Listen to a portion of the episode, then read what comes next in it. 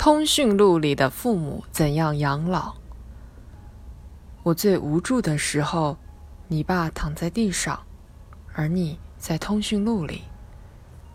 日前，一篇关于空巢老人的报道戳中了很多人的泪点。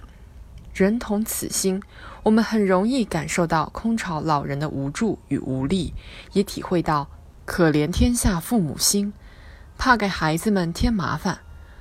如何让老人们老有所养，再次成为人们热议的话题。哀哀父母，生我劬劳，孝敬父母天经地义。可如今，在父母身边尽孝道，似乎变得越来越困难。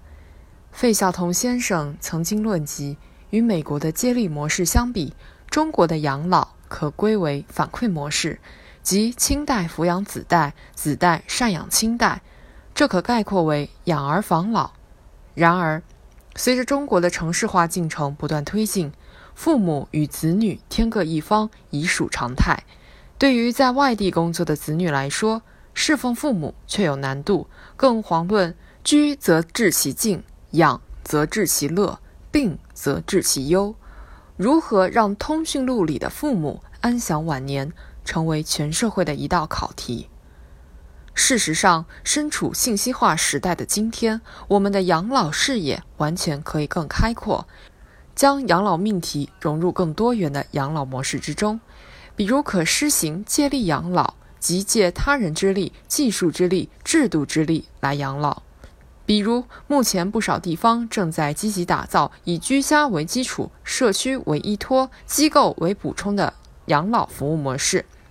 尽管子女不在身边，但老人居家生活一遇难题，可向社区机构伸手。这一模式的背景就是“十三五”规划中提出的建设以居家为基础、社区为依托、机构为补充的多层次养老服务体系。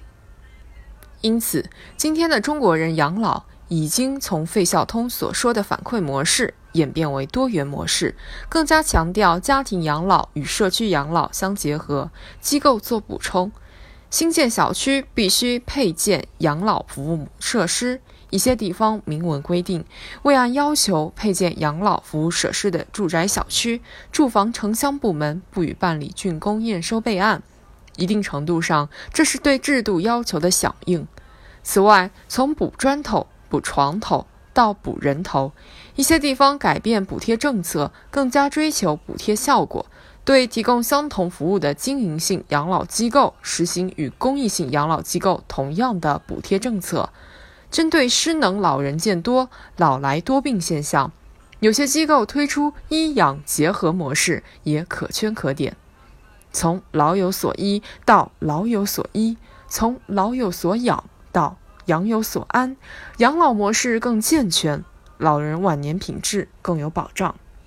眼下席卷全社会的智能化浪潮，也可以对接养老模式。有的地方推出虚拟养老院即是一例。虚拟养老院也称没有围墙的养老院，由政府引导，企业运作，借助载体是智能化、信息化。具体操作是通过互联网构建出一个庞大的虚拟社区，通过智慧居家养老信息化平台建立服务体系，整合提供更多的养老资源信息，使老人足不出户便享受到便捷精准的服务。这种互联网加衍生出来的养老模式变革，既让老人舒心，又让子女安心。